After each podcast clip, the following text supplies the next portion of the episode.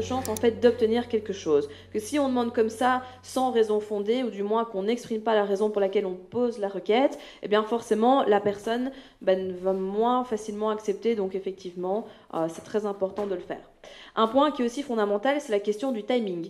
Surtout ici, donc moi je parlais vraiment plus de la négociation au niveau de l'immobilier, mais au niveau du timing, c'est important parce que quand un vendeur vient de mettre son bien en vente, bah forcément, il a aussi envie de voir combien d'offres il va recevoir, combien, euh, combien est-ce qu'on va lui proposer, etc., combien de personnes vont venir le visiter et tout ce qui s'ensuit. Et donc, forcément, ça aura un impact aussi. Typiquement, les biens que vous voyez qui sont en ligne depuis plus de trois mois ou autres, bah là, vous savez déjà que vous pouvez commencer à négocier aussi. Et bon, quand ça dépasse les six mois, un an, etc., on a bien compris qu'il y avait quelque chose euh, qui se cachait derrière, et donc forcément, ça peut être aussi intéressant de le faire. Alors, c'est pas pour ça que j'ai dit qu'il ne faut pas négocier que du contraire, mais c'est aussi intéressant de se dire que voilà, mettez-vous à la place aussi de la personne qui vend euh, et qui peut-être pour elle, ben voilà, n'a pas envie directement d'avoir son euh, son bien euh, qui est vendu directement euh, en dessous du prix que la personne attend, etc. Donc sentez aussi le moment, sentez quand est-ce que vous pouvez demander les choses, euh, est-ce que vous le demandez à la première visite, est-ce que vous le demandez à la deuxième, peu importe, il y a aussi une partie de feeling dans la négociation qui est aussi très importante et à garder en tête. Également, même si c'est très très inconfortable et qu'on préfère toujours le faire par téléphone, voire par email, dans la mesure du possible, quand c'est réalisable, si c'est pas évidemment un agent immobilier qui fait l'intermédiaire entre vous et un propriétaire, négocier en face à face.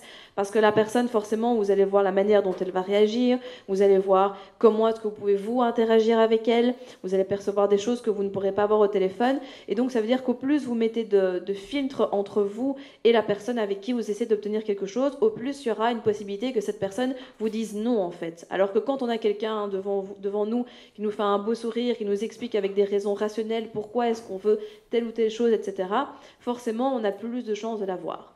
Maintenant, si la négociation n'est vraiment pas votre fort pour l'instant et que vous ne vous sentez pas du tout à l'aise de le faire, alors effectivement, ça peut avoir du sens de le faire par téléphone. Ça ne sert à rien non plus de perdre tous vos moyens devant la personne et au final, ça fasse pire que bien. Mais si vous êtes à l'aise avec ça, c'est toujours beaucoup plus réussi de le faire en face à face. Il y a toujours une bonne raison d'être heureux, mais il y a toujours une bonne raison aussi de négocier. C'est-à-dire que dans chaque bien immobilier que vous allez visiter, dans chaque demande que vous allez faire au banquier ou autre, il y a toujours quelque chose qui peut être justifié.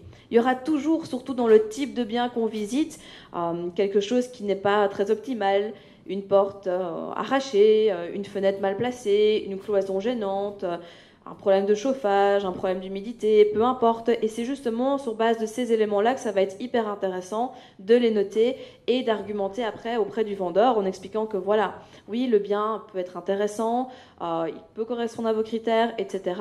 Mais il y a quand même aussi des choses qui ne conviennent pas, des choses qui n'étaient pas prévues au, niveau du budget, etc. Et que donc, bah, forcément, euh, c'est pour ça que vous justifiez votre prix avec euh, les éléments que vous allez lui indiquer. Pareil pour la banque, en fait, il y a toujours une bonne raison de négocier. Alors, Attention à ça, bien évidemment. Si vous êtes dans une situation délicate, que c'est déjà difficile d'obtenir un crédit immobilier, faut pas non plus commencer à aller négocier les 0,01 du taux, à négocier sur les frais de dossier, etc. Mais si vous êtes dans une bonne relation avec votre banque, que bah, le, pouvoir est plutôt de votre côté, ça peut être intéressant juste de glisser sous l'oreille du conseiller. Ben voilà, est-ce qu'il y a possibilité de faire quelque chose au niveau des frais de dossier ou de, des taux au niveau de l'assurance, etc. Vous allez voir que quand on est très gentil et qu'on demande les choses, etc., et qu'on est vraiment dans une optique de collaboration sur le long terme, ben on peut avoir beaucoup plus de choses qui nous sont offertes que, euh, que l'on pourrait le croire. Personnellement, j'ai toujours eu des, des taux, enfin des, même pas spécialement qu'au niveau du taux, mais euh, des rabais sur les frais de dossier, sur euh, le taux pour l'assurance, etc., etc. Et donc voilà, juste en demandant gentiment. L'avantage aussi, et là je parle plus pour les filles, c'est qu'on peut faire un très joli sourire. Pour peu que l'interlocuteur en face nous trouve un petit peu à son goût, on obtient vachement plus de choses. Dans les limite du raisonnable, bien sûr. Hein. Alors, on l'a vu tout à l'heure, donc euh, Elena nous a donné quelques informations à ce sujet, mais c'est hyper important de récolter les informations en fait avant de négocier, parce que sinon on va pas savoir réellement sur quoi négocier. Les informations, elles peuvent se récolter de deux manières différentes les informations que vous récoltez vous-même, les informations qu'un agent va vous transmettre, un voisin, quelqu'un qui habite dans le quartier, etc., etc. ce qui est toujours hyper important au niveau de la négociation, c'est que vous êtes toujours sûr des informations que vous récoltez vous, mais jamais des informations qu'on vous donne. Donc prenez toujours de la distance avec ce qu'on va pouvoir vous dire, parce que l'agent immobilier, euh, une autre personne externe, etc., pourrait ne pas avoir les mêmes intérêts que vous. Et donc ne prenez pas directement pour argent comptant tous leurs propos, double vérifiez-vous euh, bah, par vous-même, ce sera toujours hyper important. Je ne vais pas toutes les citer en termes de connaissances et d'informations que vous devez requérir aujourd'hui, mais dans les plus grandes, on a bien évidemment bah, au préalable connaître les prix du marché. Vous savez à quel point, pour ceux qui me suivent, j'adore les études de marché. Même si elles ne sont pas toujours chouettes à réaliser, pourtant c'est indispensable parce que c'est justement là qu'on va pouvoir déceler si justement bah, c'est intéressant d'acheter le bien, s'il est au prix du marché, s'il est au-dessus du prix du marché ou s'il est en dessous du marché. Voir aussi pour vous votre prix d'achat maximum et budgétiser évidemment euh, le montant des travaux quand vous allez visiter. Définir le prix de vente du bien une fois rénové, parce que vous devez être capable aussi de revendre le bien et de ne pas avoir de perte à la revente. Tout ça sont des éléments que vous pouvez faire au préalable avant la visite ou pendant que vous allez visiter le bien avec les informations que vous allez recueillir, mais c'est indispensable vraiment de les garder en tête pour la suite. Également connaître les motivations du vendeur. Pourquoi est-ce que cette personne vend? Pourquoi est-ce qu'elle le vend maintenant? Est-ce que ça doit aller vite? Est-ce qu'il a le temps? Etc. Est-ce qu'il y a plusieurs vendeurs également ou pas? Quand est-ce qu'il a acheté? Est-ce qu'il a encore un crédit dessus? Alors ces informations qui peuvent peut-être sembler difficiles à obtenir, mais quand on est directement face à face avec un propriétaire, qu'on crée du lien à nouveau parce que c'est hyper important aussi dans toute cette phase-là, bah forcément on va pouvoir lui poser des questions, s'intéresser à lui. Et si on voit bon vraiment que c'est un très très vieux bien, on peut en déduire qu'effectivement euh, bah, la personne là depuis très longtemps, donc n'a peut-être plus de crédit dessus, etc. Et donc pour vous, ça sera intéressant à savoir parce que c'est justement avec ce type de bien que vous allez pouvoir faire une négociation aussi, parce que la personne n'est pas tenue de rembourser une dette qu'il a et à nouveau bah, lui-même d'être en perte avec la revente et d'une manière générale bah, d'obtenir le maximum d'informations. Au plus vous en savez, au plus vous êtes en position de force pour négocier par la suite. Quelques cas de figure maintenant où on peut vraiment faire des grosses négociations. Donc tout ce qui est euh, bah, déménagement, succession, divorce, euh, ce pas des éléments qui sont très réjouissants pour les personnes qui vendent. Mais par contre, pour nous, en tant qu'investisseurs, bah, c'est quand même intéressant et on peut vraiment faire de très belles affaires dans ces cadres-là. Les biens qui ont des prix trop élevés, ça vous savez le vérifier directement à partir du moment où vous connaissez les prix du marché.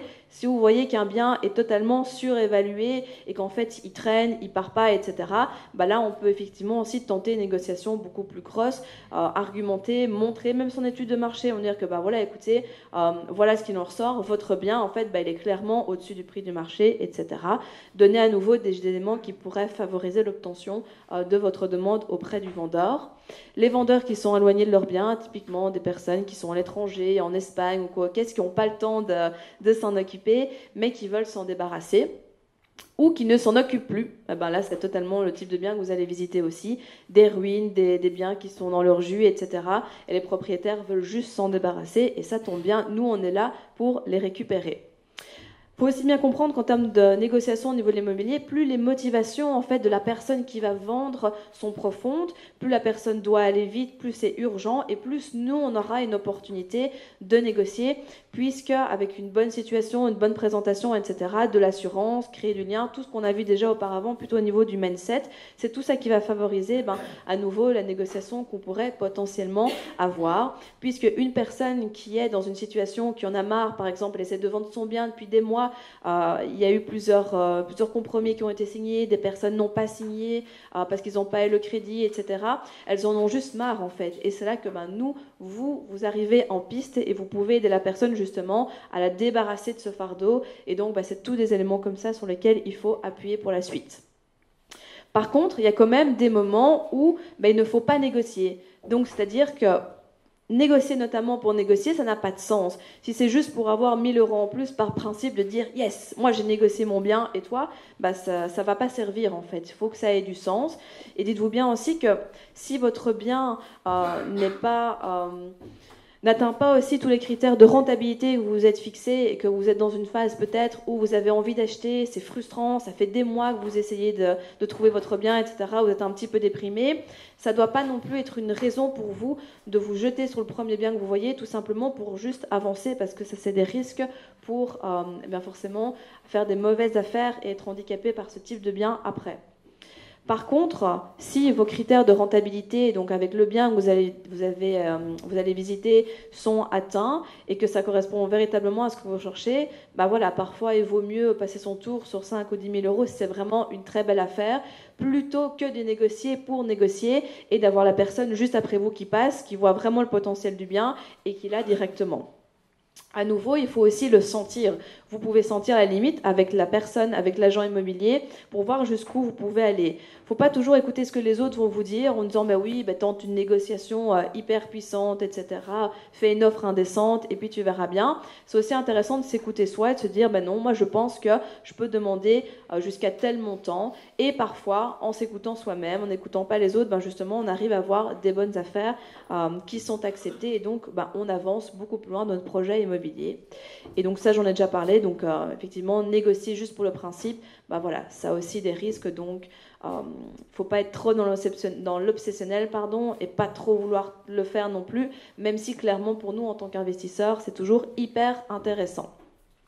Et enfin, pour terminer cette petite partie sur la négociation immobilière, si vous n'arrivez pas à euh, négocier des prix, négocier des avantages, négocier des meubles, négocier des travaux. Euh, il y a plein de choses que vous pouvez demander en fait. Alors bien évidemment, attention aux travaux que vous allez peut-être négocier avec le vendeur parce que lui, bah, il vend son bien immobilier, donc il va peut-être pas faire des travaux avec une qualité qui est bonne pour vous juste après, mais ça se négocie. Le précompte immobilier, pareil, même si c'est pas des gros montants euh, sur, sur la totalité, c'est quand même toujours ça de prix. Donc voilà, ne vous braquez pas non plus. C'est pas parce qu'on vous a dit non sur le prix que pour ça vous ne savez pas négocier un autre avantage.